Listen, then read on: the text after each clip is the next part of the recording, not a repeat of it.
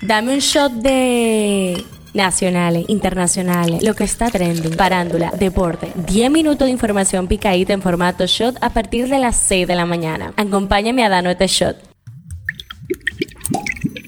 Buen día, hoy es jueves primero de diciembre, ya casi llegando al tan aclamado fin de y el 2023. Esto es el Show Diario, soy Gabriela de la Hoy, aquí te actualizamos con todas las noticias que necesitas saber para que no te lo cuenten. El tema que está caliente aquí, varios personajes apresados. Wilkin García Peguero, conocido como Mantequilla, fue al Palacio de la Policía Nacional este miércoles a grabar un video en esas instalaciones para, posteriormente, subirlo a las redes sociales y simular que no había una orden judicial en su contra. Pero le salió el tiro por la culata, como popularmente dicen por aquí ya que los policías se percataron de su presencia y ejecutaron unas órdenes de arresto en contra del propietario de Inversiones 3.14 por supuesta estafa a personas a las que les prometía triplicarle sus ganancias si invertían en su compañía. También fue detenido la mañana de este miércoles por agentes de inmigración el exponente urbano Onguito Hua, mientras intentaba salir del país por el Aeropuerto Internacional de las Américas. El exponente urbano iba a viajar con destino a Bogotá, Colombia, sin embargo, en su contra pesa una orden de impedimento de salida y otra orden de que sea enviado a la fiscalía. Su impedimento de salida se debe a una investigación que aún permanece abierta, luego del accidente automovilístico en el que estuvo involucrado y que perdió la vida un hombre de nacionalidad haitiana.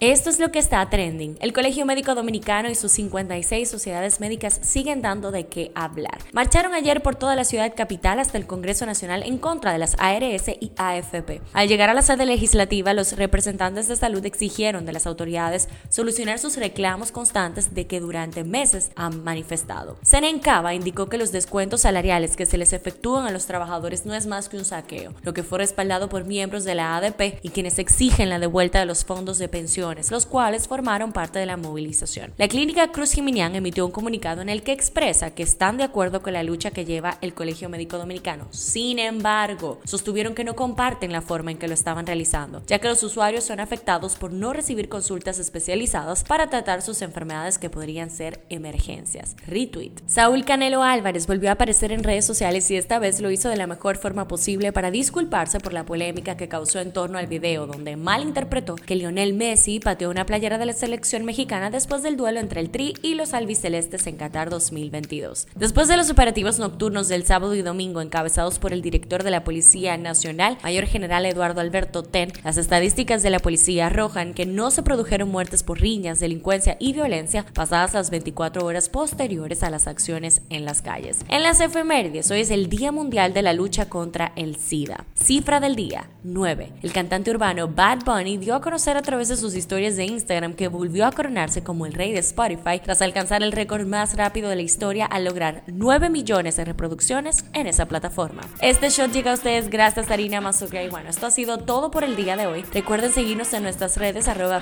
Media para más actualizaciones durante el día. Nos vemos cuando nos escuchemos.